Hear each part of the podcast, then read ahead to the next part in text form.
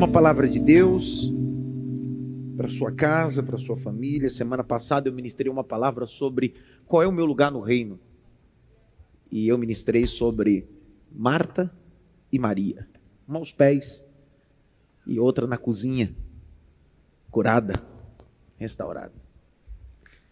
Cada mensagem tem a sua seu detalhe. Cada ministração tem o seu viés, o que Deus quer revelar, o que Deus quer alcançar. E o meu coração se inclinou para esse texto. E eu comecei a rabiscar algumas coisas que o Espírito de Deus falou comigo.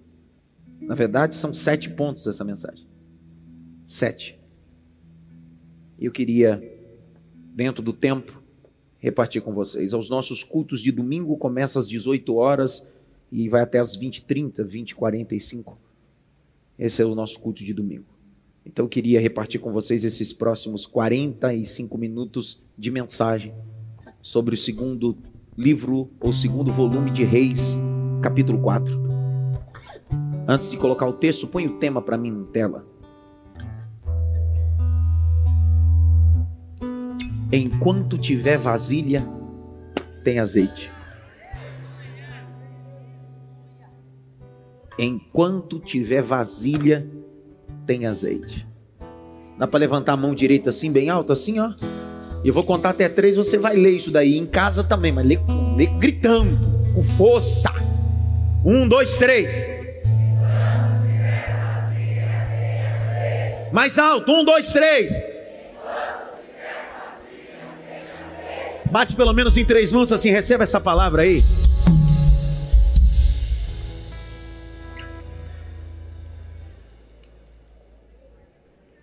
Enquanto nós ofertamos a segunda oferta, um irmão me procurou ali e disse assim, pastor, eu senti no meu coração, com a minha família, de dar o berço para a irmã. Então, o berço e mais uma oferta. Mara que dê para ela comprar um carro zero. Me chama para dar uma volta. Segunda Reis, capítulo 4. Hoje é aniversário do Fernando. Cadê Fernandinho? Cadê Fernando? Foi embora? Aqui nessa igreja nós temos um hábito. Fez aniversário em dia de culto, paga o churrasco para todo mundo. Fernando, eu batizei o Fernando em 2012. 2012. Olha ele ali. Foi em 2012 que eu te batizei? 2012 eu batizei Fernando. 2012 para cá já está quantos anos? 10 anos. 10 anos, né? 10 anos. Eu batizei Fernando. Eu fiz o casamento do Fernando. Cadê Mica? Mica tá por aí, não? Fica em pé, Micaela. Fiz o casamento. E a Mica tá grávida agora de quantos meses, Mica? Já tá no nono? Oitavo. E eu vou apresentar o filho deles agora. Tudo isso para você preparar o coração para pagar o churrasco para nós depois do culto. Hoje também é aniversário da Yara e da Samara. Tem mais alguém fazendo aniversário hoje? Hoje? Mais alguém? Aqui no culto presencial? O senhor está fazendo aniversário, meu irmão? Fique pé. Qual é o nome do senhor? Me ajuda aí um obreiro perto aí, os obreiros águia. Nilson, meu Deus. Gilson, eu falei Gilson. Gilson. Vai pagar o churrasco também. Ah, sai fora. Capítulo 4, verso 1. E certa mulher viúva de um dos discípulos dos profetas clamou a Eliseu dizendo: Meu marido, seu servo, está morto. O senhor sabe que esse seu servo temia o Senhor Deus, mas veio o credor. Credor é o cobrador. Para levar os meus dois filhos como escravo, como pagamento da dívida que o marido havia deixado. Aleluia. Capítulo 4. A Camila do Wagner está aí, não? Fica em pé, Camila. Dá um glória aí, Camila. Isso.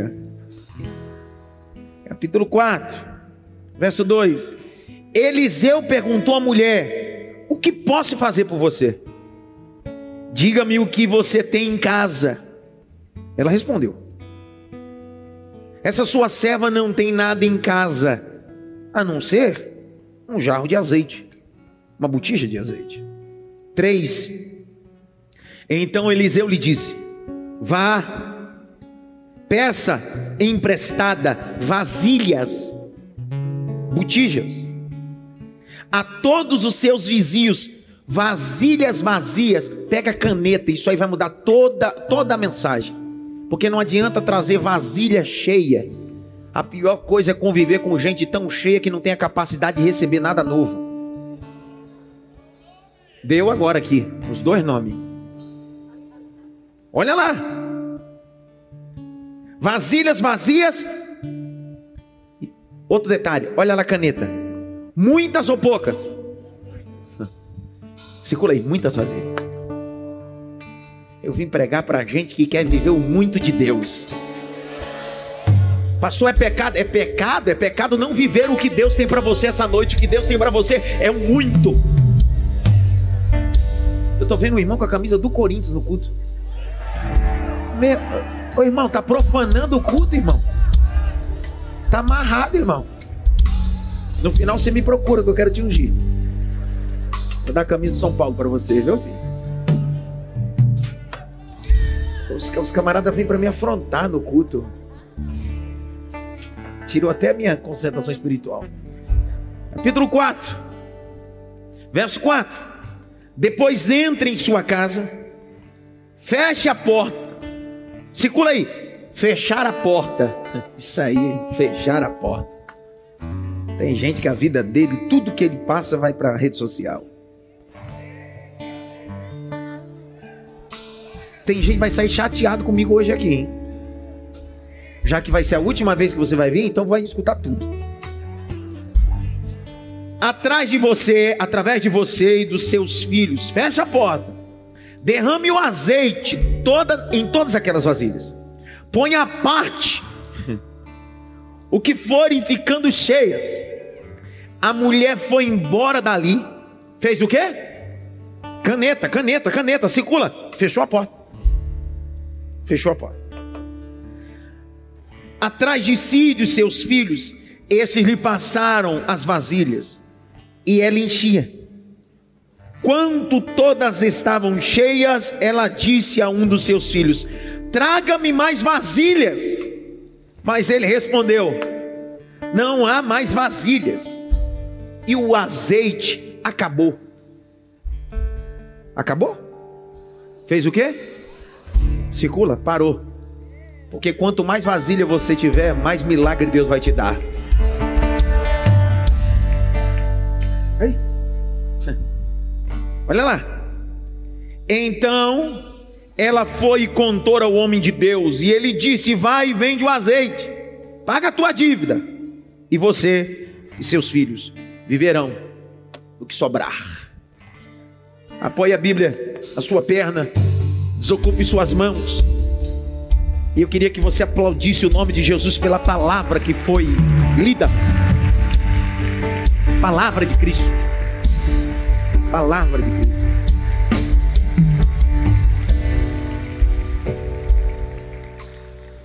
A ideia essa noite não é dar uma guisa introdutória grande, como vocês estão acostumados. E eu gosto de fazer sempre. Redobra atenção. Não. O meu foco é fazer um sermão expositivo, mas estabelecer alguns pontos que podem nutrir e nos orientar para aquilo que Deus tem para a nossa vida nessa semana.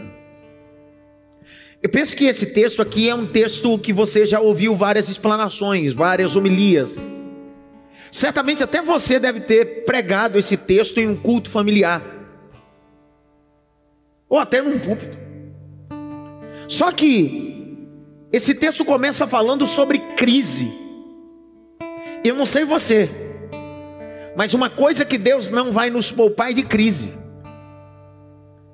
Eu sempre digo uma coisa que Deus, a partir do momento que você começa a servir a Cristo, servir a Deus, você não cria anticorpos espirituais. A partir de agora eu não passo por problema. Nunca mais fico desempregado.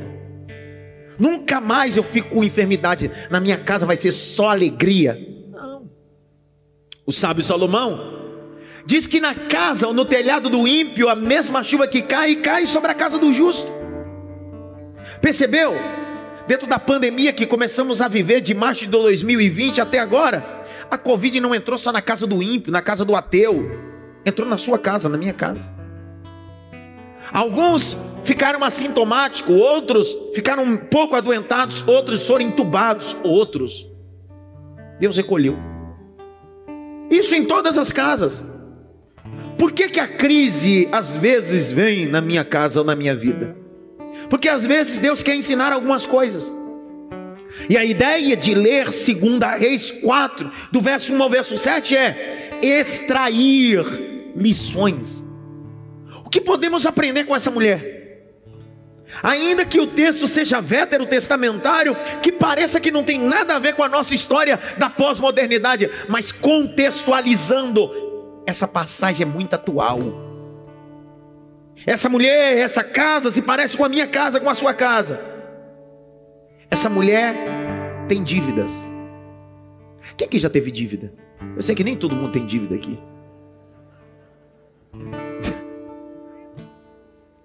Pouca, né? Pior de tudo é quando você começa o ano, né? Esse ano você já começa IPTU, IPVA. Crente Deus Padre. É, que? Material escolar matrícula. Meu Deus, a pessoa diz: Meu Deus, janeiro, que tribulação de janeiro. Dívida. Não há problema ter dívida, eu preciso gerir as minhas dívidas ou gerenciar. Está aqui o Douglas, cadê o Douglas? Deve estar tá lá. O Douglas, que é um CEO de uma empresa de finanças, e eu aprendo muito com ele nessa área. A melhor coisa da vida é quando você descobre o que você ganha e o que você tem. Nunca invista se você não sabe o tanto que você tem ou o tanto que você ganha. O departamento financeiro chama isso de DRE demonstrativo de rendimento. Preciso saber. Existem atitudes que a gente conquista na vida, uma casa, um carro, um bem, que se a gente for analisar bem, a gente não toma decisão.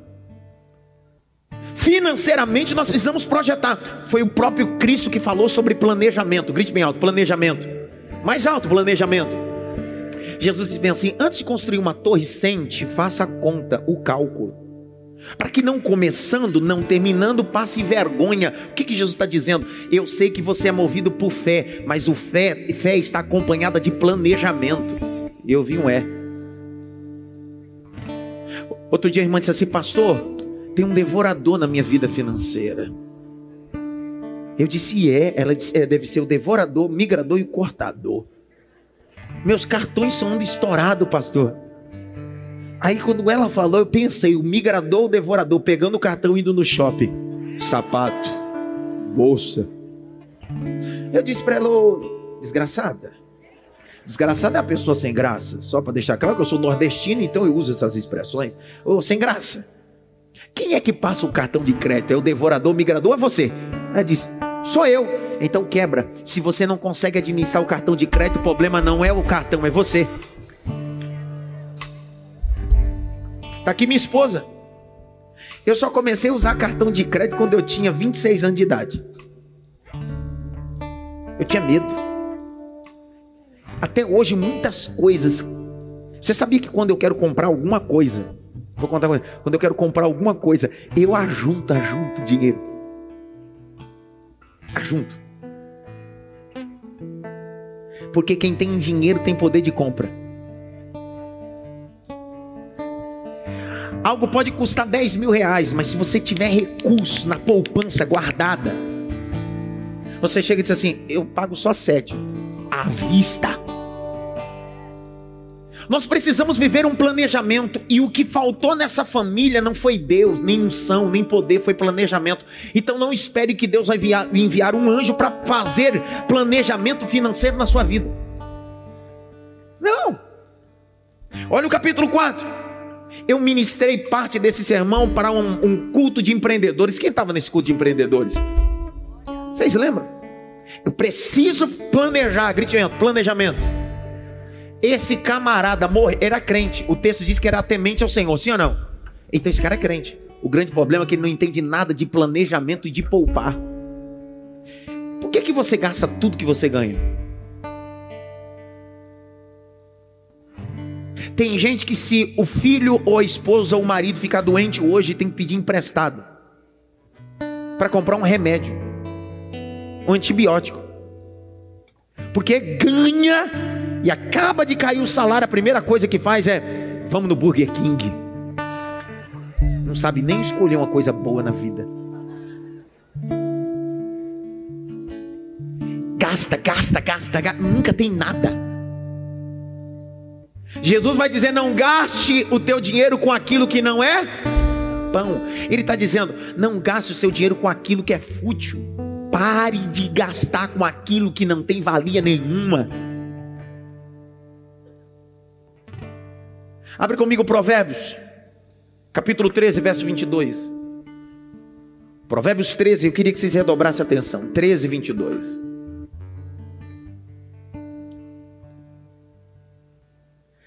É um hábito cultural no Oriente Médio deixar não só legado,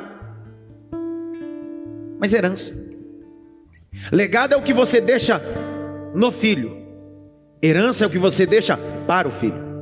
Então era normal um pai trabalhar e dizer bem assim: eu preciso deixar alguma coisa para os meus filhos. Quem aqui é antigo sabe do que eu estou falando. Os pais faziam isso. Maior garantia do pai era trabalhar e dar um apartamento para o filho, comprar uma casa. Era assim ou não? É.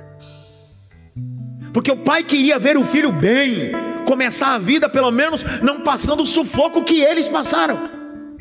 Olha o que diz Provérbios 13, 22. Um homem bom deixa herança para aos seus filhos e dos seus filhos. Ele está dizendo assim: a herança é tão grandiosa que os filhos e os netos são alcançados por essa herança. Esse texto de Provérbios parece que sumiu da mentalidade desse homem que temia o Senhor de 2 Reis 4. O texto diz que ele morreu e deixou uma dívida exorbitante. A dívida é tão ferrenha tão complicada que um filho não paga a dívida, tem que ser os dois. E como era o pagamento da dívida quando não tinha essa espécie? O filho era dado como garantia do pagamento e daquele dia em diante se tornava escravo do credor. Essa mãe recebe a batida na porta de credores. Quando os credores vêm, ela diz bem assim: O que é que vocês querem? Ele diz assim: Teu marido era temente a Deus, mas nos devia. Achou que seria eterno, achou que o amanhã nunca chegaria, morreu, nos deve e você não tem dinheiro para pagar. Então vou levar seus dois filhos, se tornarão escravos. É aqui onde eu começo essa pregação. O marido é temente ao Senhor, ela é temente ao Senhor, os filhos são tementes ao Senhor, mas uma dívida poderia mudar a trajetória dos filhos. Os filhos dessa mulher não nasceram para ser escravo. Os filhos dessa mulher não nasceram para ser escravo, nasceram para ser livre, Fernanda. Nasceram para ser livre. Cá para nós. Qualquer pessoa dentro do conceito sociológico que ela está vivendo é: eu entrego os meus filhos, pago minha dívida, acabou. Só que o primeiro ponto que eu marquei aqui é interessante. As características dessa mulher. Primeira característica: não se isole, busque ajuda. Essa mulher está ensinando que a primeira característica no dia de crise, em tempo de crise, não fique em casa, não se isole, procure ajuda. Essa mulher poderia receber a notícia e dizer: e agora? Quem poderá nos defender? Mas ela disse: Eu não vou me isolar, eu vou buscar ajuda. e eu sei que ajuda virá do Senhor, porque Deus é poderoso para me ajudar. Vou liberar a primeira palavra. Essa semana Deus mandará ajuda para você. Liberei de novo. Essa semana Deus mandará ajuda para você. Olha o verso de número 1, parte A. Olha lá. Certa mulher viúva de um dos discípulos dos profetas clamou a Eliseu, dizendo: Meu marido, teu servo. Ela não se isolou, ela procurou ajuda, e o problema está aí. Como é que nós queremos viver milagres se nos isolamos e não procuramos ajuda? Eu sei que você já procurou ajuda de muitas pessoas e muitas delas acabou jogando na sua cara. Só que essa mulher está dizendo: está na hora de eu procurar ajuda de gente que é homem e mulher de Deus. Ela vai atrás de um profeta. Segunda coisa, olha o texto. Segunda característica, ela não aceitou a situação. Então, primeiro, ela não se isolou. Ela procurou ajuda. Segundo, ela não aceitou a situação. Olha o verso de número 1, parte B. Olha lá. O meu marido, teu servo, está morto o Senhor sabe que esse teu servo temia o Senhor, mas veio credor para levar os meus dois filhos como escravo. Ela está dizendo: Eu não aceito essa situação. Eu não aceito essa situação. Tudo bem. Só para virar uma chave no seu coração. Essa mulher está dizendo: alguns podem dizer, é assim mesmo, você nasceu para isso, a vida é assim mesmo. Ela se levanta e diz assim: peraí, eu não nasci para isso eu não aceito essa situação. Se a situação for de Deus, eu aceito, mas eu não aceito decreto de credores, eu não aceito destino do diabo, eu estou debaixo de uma palavra profética. Tem gente que aceita tanta situação que ele começa a tratar o problema como se fosse dele. Minha diabetes, Hã? minha dor de cabeça. Para com isso, cara. Para com isso. Para com isso. Essa mulher está dizendo: Eu não aceito esse decreto. Sabe esse diagnóstico médico que você pegou esse laudo médico? Tem um decreto aí. Tem um decreto. Ju, fica em pé, fica em pé rapidinho. Um dia, o decreto do médico disse: tem um câncer no cérebro, tem poucos dias de vida. Aí sabe que Deus disse? Os credores e o decreto vão mudar o decreto. Ela passou pelo vale da sombra da morte, perdeu o cabelo, perdeu tudo, e olha onde ela está aqui hoje, viva, porque não aceitou o decreto de Deus. Eu preciso aceitar o decreto de Deus, não o decreto do diabo, não o decreto dos credores. Eu preciso aceitar o decreto de Deus. Vai se cumprir o que Deus diz ao meu respeito, não o que o diabo fala de novo, vai se cumprir o que Deus diz ao meu respeito, não o que o diabo fala. A dívida dela é real, sim ou não? Ela deve. Deus não vai mandar um anjo para pagar a dívida dela. Por isso que a primeira atitude dela é: não vou me isolar, vou procurar alguém. Dois, eu não aceito esse decreto. Os meus filhos não nasceram para ser Uma mãe que vai no boca de fumo atrás do filho e da filha está dizendo: Eu não aceito esse decreto. Uma esposa que quando o marido está dormindo, coloca a mão na cabeça dele e diz assim: Te abençoo, você vai ser abençoado. Está dizendo: Eu não aceito o decreto do diabo. Uma mãe que quando o filho chega da balada, drogado, chega vomitando, todo esculhambado, a mãe dá banho nele coloca deitado, em meio às lágrimas, coloca a mão na cabeça assim: Você será um homem de Deus, meu filho. Você será uma mulher de Deus. É alguém que está dizendo: Eu não aceito os decretos do diabo. Eu estou pregando para gente que vai sair essa semana dizendo: Eu não aceito os decretos do diabo, eu aceito o que a palavra diz. Na sua família existe um estigma, família maldita. Na sua família todo mundo diz, todo mundo se separa, todo mundo se divorcia. É assim mesmo. Sua tia, sua avó, é assim mesmo. Hoje você vai se colocar em pé na presença de Deus e vai dizer: Eu não aceito esse decreto. Eu serei abençoado pelo sangue de Jesus.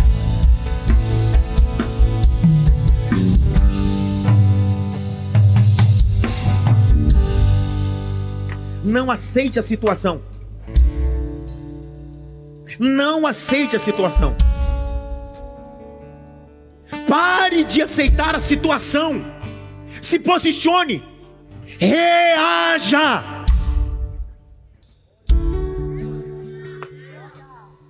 Meu Deus do céu.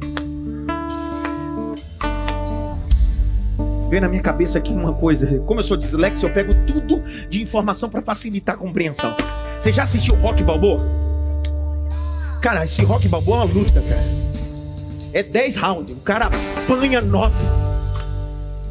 Cada round o cara só apanha. Você diz agora, agora, agora ele morre, agora vai morrer, o próprio pancada vai morrer. Só que de repente, quando parece que ele vai cair, ele começa a reagir. Porque é uma regra dentro do boxe. Você não aprende primeiro a bater, você aprende primeiro a apanhar. Porque o boxe não é vencido pelo golpe, é vencido pela persistência e resistência. Liberei.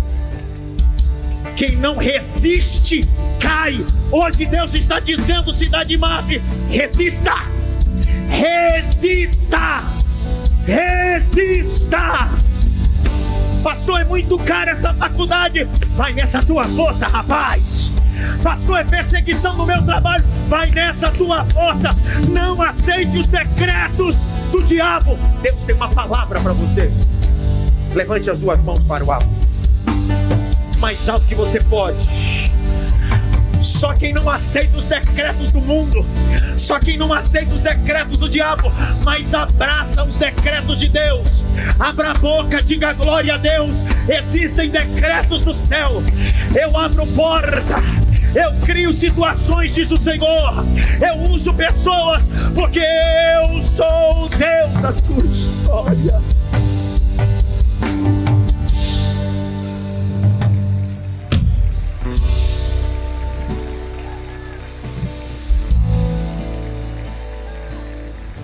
Primeira coisa que essa mulher faz, ela busca ajuda. Segundo, ela não aceita os decretos. Terceiro, se você quiser viver o que essa mulher viveu, aprenda a obedecer. Porque milagre só se manifesta na vida de obediente. Rebelde nunca viverá milagre. Lembre-se que é ano de Ageu. E um dos princípios sobre honra é a obediência, porque quem entende o que é honra, entende o que é obediência e colhe dentro da obediência a honra. É a terceira coisa que ela está fazendo. Olha lá o verso 3. Eliseu perguntou à mulher: que posso fazer por você? Diga-me o que você tem em casa. Ela relata o que ela tem. Depois que ela relata o que ela tem, ele começa a dar orientações. Não existe a varinha do Harry Potter. O profeta não tem a varinha e disse: Receba. Hum. Eu sei que tem uns pastor macumbeiro por aí que dá um saquinho de sal, os mesuzá, umas flongidas, uns, umas, negocinhos. Não existe isso. Deus está dizendo: o milagre só é vivido quando eu aprendo a obedecer. Vou liberar uma palavra: é melhor obedecer do que sacrificar. É melhor obedecer do que sacrificar. A obediência gera milagre. Ela disse: Eu tenho uma botija de azeite. Ele disse: Simples. Vou te dar orientações. O que ela faz? Obedece de forma fidedigna. Por que, que nós não vivemos milagre? Porque nós relutamos contra as orientações que Deus tem nos dado. Deus nos instrui, Deus nos dá direções, Deus nos envia. Só que nós estamos relutando porque temos dificuldade de obedecer. Grite bem alto, eu preciso obedecer. Então, primeira coisa, ela vai procurar ajuda. Segundo, ela não aceita os decretos. Terceiro, ela obedece. Verso de número 3. Agora, a quarta coisa que essa mulher faz. ela preparou para viver muitos milagres. Sabe qual é o nosso problema? Qual é o nome daquele personagem que, que tem essa voz? Ó oh, céus, ó oh, vida. Já viu esse personagem de desenho? Tem gente que eu tô pregando assim que se comporta desse jeito. Ai meu Deus. Só falta cantar Gabriela. Olha só. Essa mulher recebe uma orientação, debaixo dessa orientação, o céu está dizendo para ela: o que eu vou fazer não é pouco.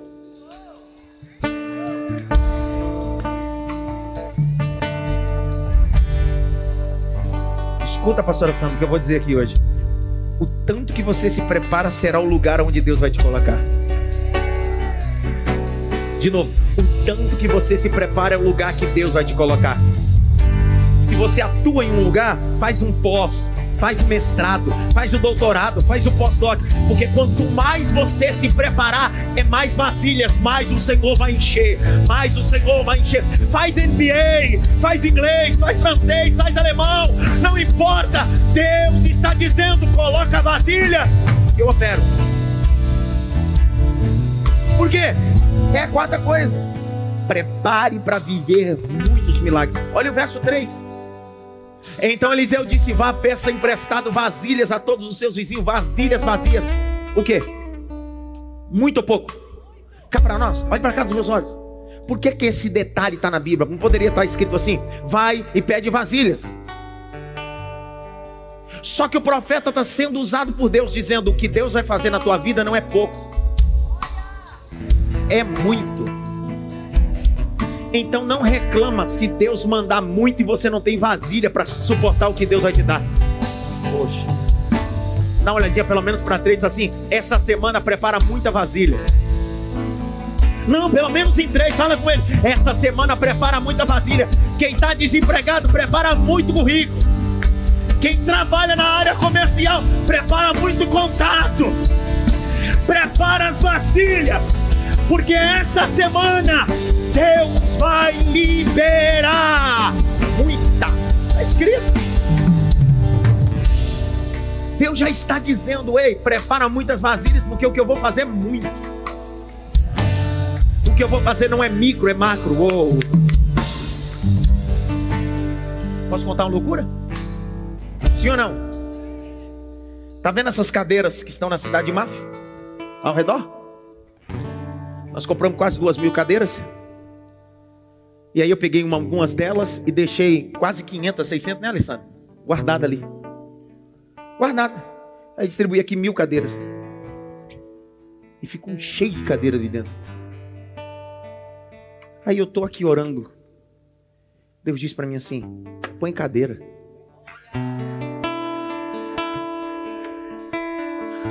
Aí eu disse, mas vai ficar feio um templo desse para duas mil pessoas, quando vem 500, 600 mil pessoas, parece estar vazio. Deus disse: põe cadeira.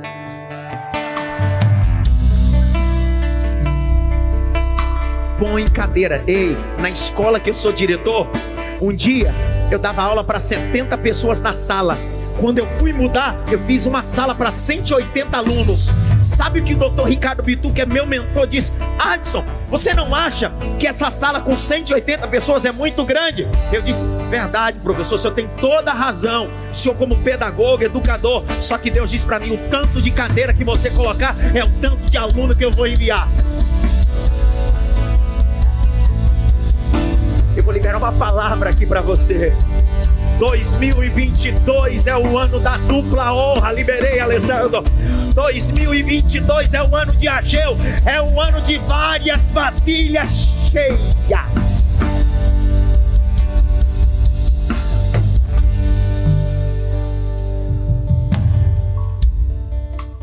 Prepare para viver muito milagre. Só que olha o verso 4, nesse quarto, nesse quarto ponto, no verso 3, perdão, a parte C, mas perceba dentro desse quarto ponto, para que ela pudesse viver muitos milagres, ela precisou desfrutar do que o mundo corporativo chama de network. Pronúncia bonita, hein? Eu dei uma gastada aqui agora. Network. Ô Douglas, já tem aí o valor? Vem aqui rapidinho. Um. Por aqui, ó. Por aqui. Corre. Vamos. Só pra gente glorificar Deus pela vitória da irmã. Você tá de brincadeira.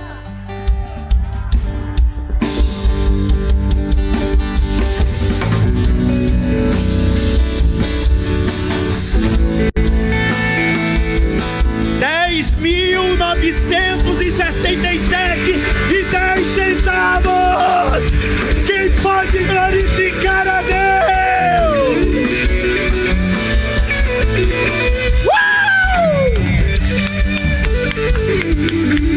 Uh!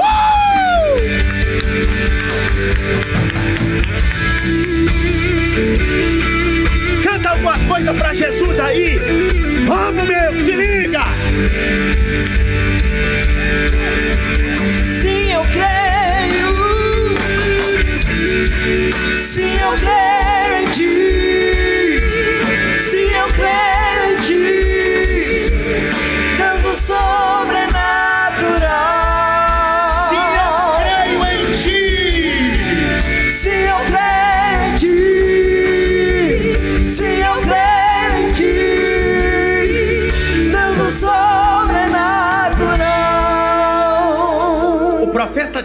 prepare muitas vasilhas. Só que essas vasilhas estão interligadas com o network. Você não tem essas vasilhas, mas tem gente perto de você, seus vizinhos.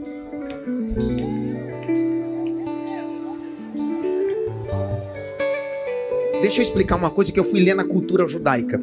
Vasilhas eram recipientes que eram utilizados é, frequentemente na casa. Se colocava moço, se colocava água, se colocava óleo. Se tinha uma coisa na casa de alguém que alguém tinha que não emprestava, era vasilha. Não se emprestava vasilha. Porque vasilha sempre era utilizada. Só que alguém só tinha uma vasilha de canto quando ele estava bastardo. Era tipo da coisa assim, eu não preciso disso agora. Então, vasilha vazia é um, objeto inutilizável. Olha o que Deus está dizendo para o profeta: bate na casa do vizinho, e o que não serve para ele, santo, serve para você. O que está de canto na casa dele, na sua casa, vai ficar no centro. O que ele não valoriza para você vai ter valor. O que não der certo na mão dele vai dar certo na sua mão. Então, literalmente, a coisa não é porque deu errado na mão do meu vizinho que vai dar errado na minha mão. A vasilha dele está vazia na casa dele, mas na minha casa vai ser cheia. Vai ser cheia.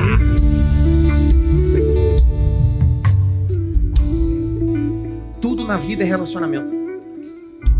Irmão, quando Deus quiser te abençoar, Ele vai te apresentar pessoas. De novo, quando Deus quiser te abençoar, Ele vai te apresentar pessoas.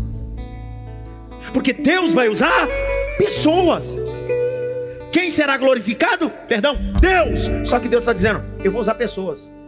Posso contar uma loucura? Eu fui pregar a igreja Nasci para Deus, meu amigo pastor Ney Messias e pastora uh, André Messias. Na verdade, eu estava dando aula. Eu estava dando aula. E eu tinha vários alunos. E acabou a aula, era muito alunos. E o Cássio estava comigo, a gente vendia os livros, as apostilas, etc. Quando acabou, um dos rapazes estava com o Cássio, eu não conhecia. Ele disse: Eu queria tanto o livro do senhor, mas eu esqueci meu cartão. Eu sou um coração mole para essas coisas. Eu peguei, qual que você quer esse aqui? Fiz a dedicatória, presente para você. Ele disse: Não, mas eu vou pagar. Não, não, presente. Foi embora. O tempo passou. Eu pesava 160 quilos. Hoje peso 85. Muita gente glorificou, outros ficaram com inveja, por isso ficaram com a boca fechada. A inveja é uma desgraça. E quem tem 160 quilos sabe do que eu estou falando? Eu viajei essa, essa nação brasileira. Irmão, é, é, sentar na aeronave, é sentar na poltrona da aeronave, levantar a mão para o aeromoço e dizer assim: Eu quero o prolongador. Só, só quem é obeso sabe o que eu estou falando. Mais de 10, 15 anos assim. Eu cheguei aqui para embarcar. Quando eu chego para embarcar, primeira coisa, eu perdi, eu tive um problema no voo. E comecei a bater um papo, sabe, meu papo. Bater um papo com a galera da Gol. Você é louco? O erro não é meu, eu preciso embarcar. Eu não tenho nada a ver com isso. E bato papo com a moça, e aquela agonia e tal. Eu preciso embarcar, minha filha. Eu tenho pregação, querida. Vai logo. Pode ser usado pelo diabo? Oxi. Ela disse: não tem o que fazer. Não tem o que fazer. Próxima aeronave é só daqui quatro horas. Eu falei: se, embarcar daqui quatro horas para o destino que eu vou, que é Aracaju, eu vou chegar lá na igreja 10 da noite. E ela, cabeça baixa, não tem o que fazer, senhor. Daqui a pouquinho veio um rapaz. E eu já estava meio. Eu sou muito tranquilo. Eu já tava, né, Beth? Tava... Aí ele olhou para mim e disse assim: Tudo bem, pastor? Vou ajudar o senhor. Aí eu olhei para ele. É para me ajudar mesmo, porque essa mulher não tá fazendo nada. Olha, o bravo é uma luta. Aí ele tava com a roupa diferente. Todo mundo com a roupa igual. Ele com a roupa diferente. Aí ele disse: Pode deixar que eu tomo conta da situação dele. Aí ele começou.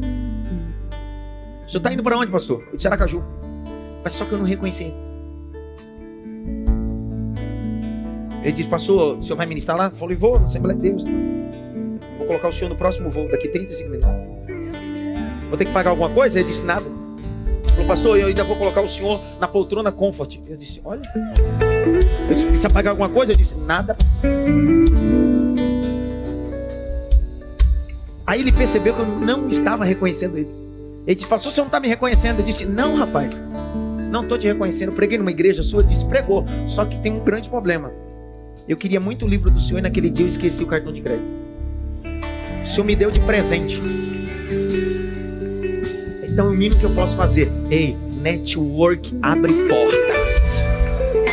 Network abre portas. Então, cuidado que você pode fazer alguma coisa para alguém que ele pode ser a chave de Deus para abrir uma porta para você amanhã. Terminei. Terminei.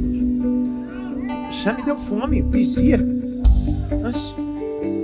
Número um, não se isole. Número dois, não aceite os decretos. Número três, obedeça.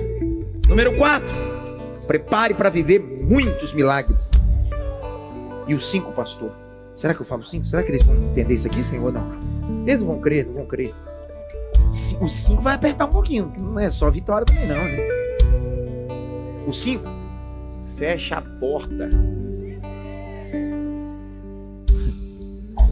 O profeta diz: mulher quer viver muita coisa? Quero. Pega vaso. Não poucos, mas muitos entra na tua casa e faz o quê? Por que que tudo que acontece dentro da sua casa todo mundo sabe? Tudo que acontece na sua casa, o grupo da tua família sabe. Família não, parente. Porque eu preciso te informar que desde o dia que você casou, sua família, sua esposa e seus filhos. Pastor, eu não concordo. Não, mas você não está para concordar. A Bíblia é clara. Deixará pai e mãe iniciar sua esposa e ambos serão uma só carne. Dá uma olhadinha pelo menos para três, dá um glória para disfarçar aí agora.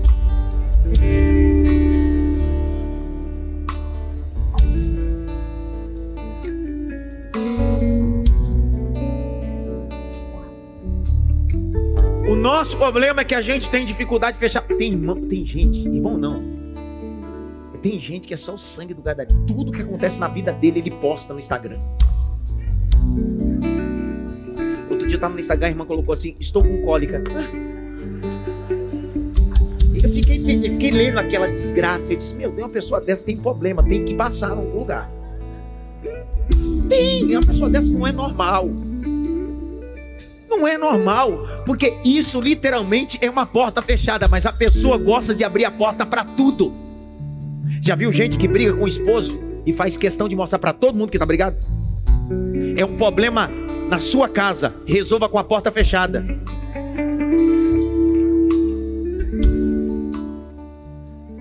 O profeta diz: Minha filha quer viver milagre? Quero. Fecha a porta fecha a porta, fecha a porta, fecha a porta, fecha a porta, fecha a porta, fecha a porta, fecha a porta, fecha a porta, fecha a porta. Grite bem alto, eu vou. É o melhor que você pode? Eu vou. Fechar a porta. Eu vou liberar uma palavra aqui. Existem milagres que só acontecem com porta fechada. Enquanto eu vou falando, vai colocar na tela e você recebe essa palavra. Jesus olhou para os discípulos assim: Querem viver milagre? Queremos. Aí Jesus assim, Mateus 6,6.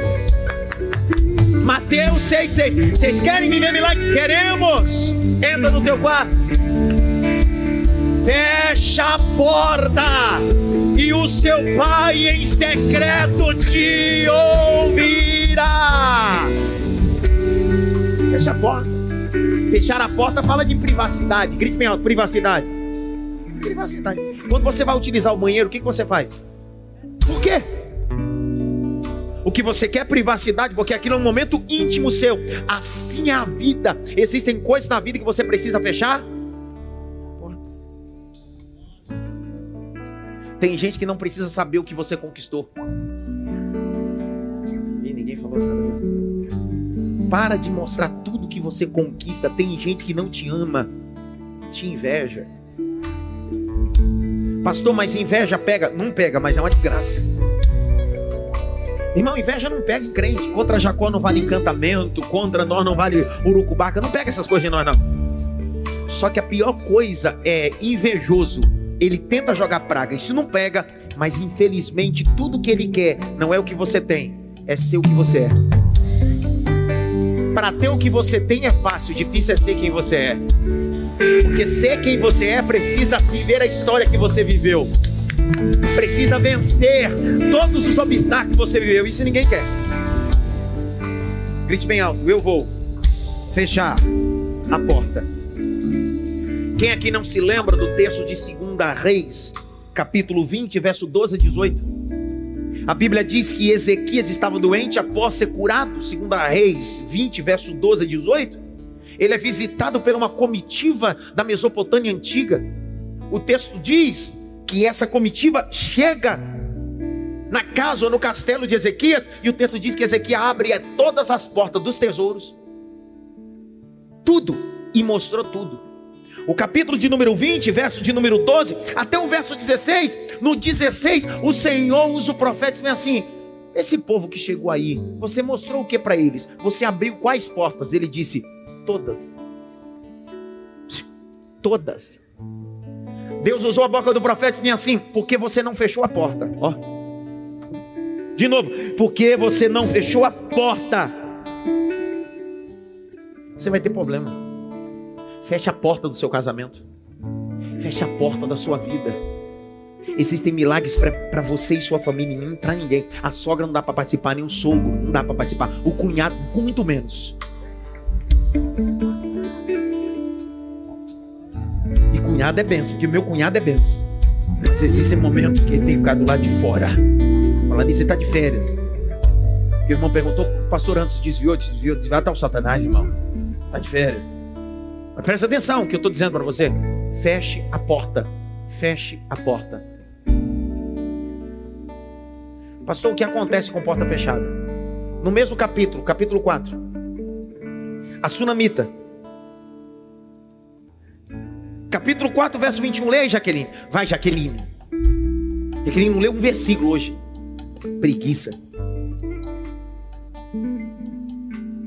Meu Deus calar a boca da. da... Meu Deus.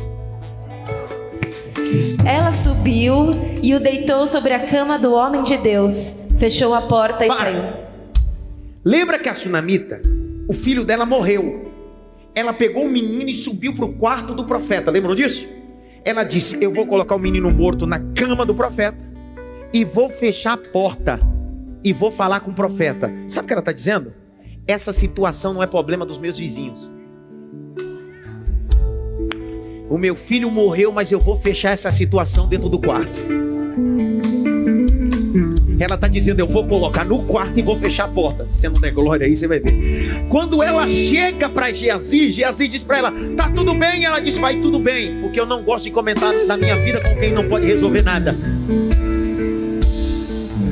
De novo, Geazi foi e disse assim: Sunamita, vai tudo bem contigo? Ela disse: Tá tudo bem, você não pode fazer nada, só vai especular, só vai fofocar. Eu preciso falar com quem pode mudar minha história. Me leva para Eliseu, porque Eliseu tem uma palavra que pode mudar minha história. Aí lá vem Eliseu. Eliseu vai na casa da mulher. E quando chega na casa, entra no quarto. Olha o detalhe da Bíblia, a gente está terminando de pregar agora. Capítulo de número 4, verso 32 a 37. Vai, Jaque. 32 a 37, olha o texto. Quando o profeta chegou à casa, eis que o menino estava morto sobre a cama.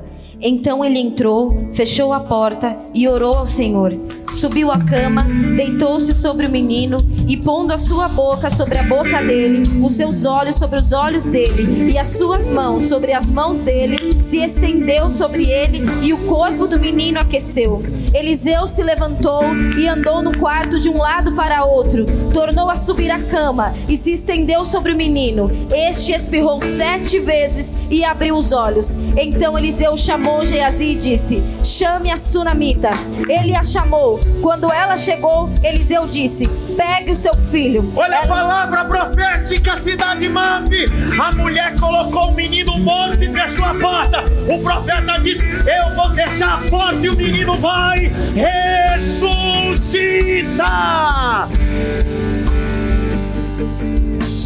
Eu fecho a porta quando estou vivendo a crise, mas também fecho a porta quando eu vivo a ressurreição.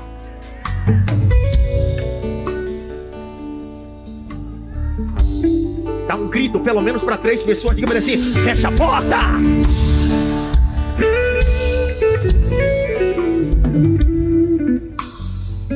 Sexta coisa, verso 6: o azeite fez o que? Acabou, parou. Significa que o profeta disse antes: o tanto de vasilha que você trouxer é o tanto de milagre que eu vou fazer. Essa mulher poderia ser a primeira importadora de azeite. Porque o que Deus tem para você não acaba. Para.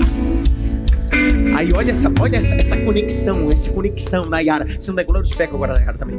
Presta atenção. Deus está dizendo: existem milagres que eu fiz na sua vida que só parou o azeite.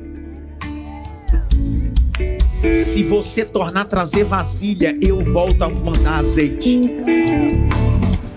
Deus está dizendo: Eu estou pronto para derramar. É só você me trazer as vasilha vazia e eu derramo azeite de milagre.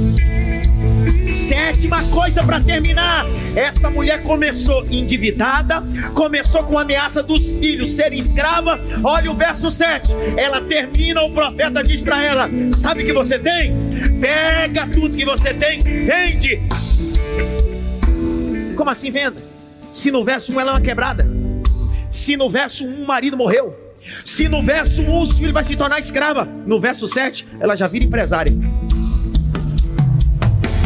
Ela vai no comércio da cidade dizendo: Eu tenho azeite, eu tenho azeite, eu tenho azeite, eu tenho azeite, eu tenho azeite, eu tenho azeite, eu tenho azeite, eu tenho azeite, eu tenho azeite, eu tenho azeite. Ela começa a fazer negócio, porque antes ela só tinha vasilha vazia, agora ela tem vasilha com azeite. Aí o profeta diz: Minha filha, paga a tua dívida e vive do resto. O resto de Deus é o melhor dessa terra. Fique em pé.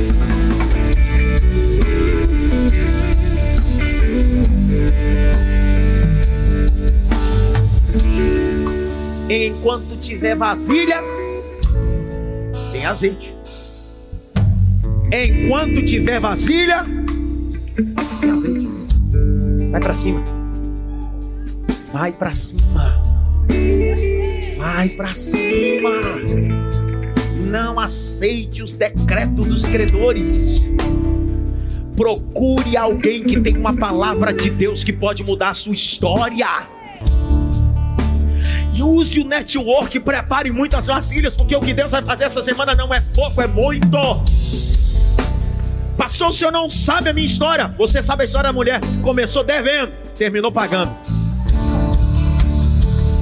Esse ano Deus te dará condição de limpar teu nome.